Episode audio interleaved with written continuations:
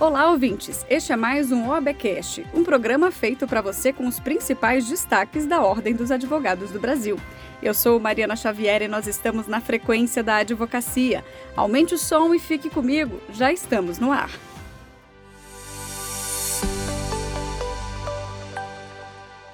Nesta semana, a OAB Nacional recebeu o conselheiro do Conselho Nacional de Justiça, Marcos Vinícius Jardim Rodrigues, representante da advocacia no colegiado, para tratar do pagamento dos honorários destacados nos precatórios federais, em especial no âmbito do TRF4. Acompanhe na entrevista. No particular, recebi o convite do presidente em exercício da OAB Nacional, do Conselho Federal da OAB, Dr. Rafael Orr, para discutirmos a respeito da regulamentação oriunda do Tribunal Regional Federal da Quarta Região, que entendeu o destaque de honorários advocatícios como uma sessão de crédito. Importante nós explicarmos que, com base na lei né, do Estatuto da Advocacia e da OAB, Lei 8.906 de 94, o advogado tem direito de pedir o destaque dos seus honorários dentro daquele montante global que o seu cliente, digamos, se o seu representado irá receber por força do seu trabalho exatamente porque esses honorários se tratam de verbas alimentares de titularidade do profissional da advocacia, ele pode diretamente requerer, comprovando, ou seja, ele apresenta, faz o pedido comprovando o percentual que tem direito, através ou de contrato de honorários, ou do estabelecido na sentença judicial, no caso de honorário de sucumbência, e pede para que aquele valor seja destacado daquele montante do seu cliente e que ele receba diretamente, sem o intermédio daquele seu representado, porque, como disse, de fato, ele é titular.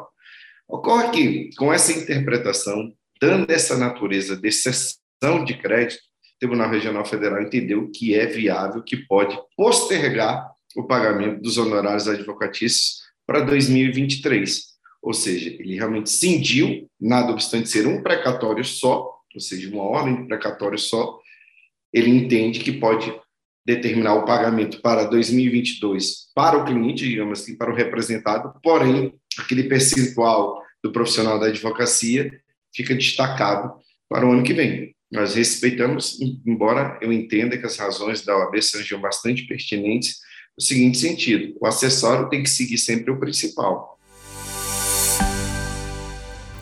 A OAB Nacional protocolou pedido de ingresso como amicus curiae no julgamento do recurso extraordinário com agravo no Supremo Tribunal Federal, que discute a aplicação retroativa da nova lei de improbidade administrativa. A ordem defende que seja fixada a tese pela retroatividade das disposições da Lei 14.230 de 2021. O julgamento está pautado para o dia 3 de agosto. É o que conta o presidente em exercício da OAB Nacional, Rafael Horn. A OAB Nacional ingressou com um pedido de amicus curiae no âmbito do Supremo Tribunal Federal para garantir a retroatividade dos novos dispositivos da Lei de Improbidade Administrativa. Isto porque a nova lei de improbidade administrativa, os novos dispositivos, eles garantem mais segurança jurídica no exercício da atividade pública. E nós temos tramitando em todo o país uma série de processos judiciais que envolvem agentes públicos, em que se discute a legalidade de condutas e a interesse da ordem é, com esta retroatividade, é viabilizar não apenas o princípio da segurança jurídica, mas principalmente da retroatividade da lei penal administrativa e, com isso, trazer mais segurança para o exercício da atividade pública em todo o país. A atividade pública exercida pelos servidores e pelos agentes em todo o país, sejam eleitos, nomeados ou é, concursados, ela é de interesse de toda a sociedade. E, para tanto, estas pessoas precisam ter tranquilidade, precisam saber os seus limites. Os novos dispositivos da Lei de Improbidade Administrativa definiram bem os limites e impossibilitam a punição em uh, atos culposos como ocorria anteriormente. E nada mais justo, em defesa do exercício dessa atividade relevante para o Estado Democrático de Direito, que haja uma retroatividade para que, doravante, todos os processos judiciais, independentemente da data de início, tenham o mesmo tratamento e, com isso, garantir segurança jurídica e tranquilidade para o exercício da função pública. Jornais, sites e portais de todos os estados do país noticiaram ao longo das últimas semanas os altos índices de aprovação no 33º Exame da Ordem Unificado. O certame atingiu, na perspectiva nacional, o maior percentual de aprovação de sua história, com 31,4% dos candidatos, que representam aproximadamente 50 mil examinandos aprovados. Acompanhe na fala do presidente da Comissão Nacional de Exame de Ordem da OAB Nacional, Marco Aurélio Choi. O exame de ordem do Conselho Federal da Ordem dos Advogados do Brasil é, sem sombra de dúvidas, um case de sucesso, porque é hoje o maior concurso jurídico do mundo, é, sendo realizado simultaneamente em quase 200 polos em todo o Brasil, simultaneamente e por três vezes por ano.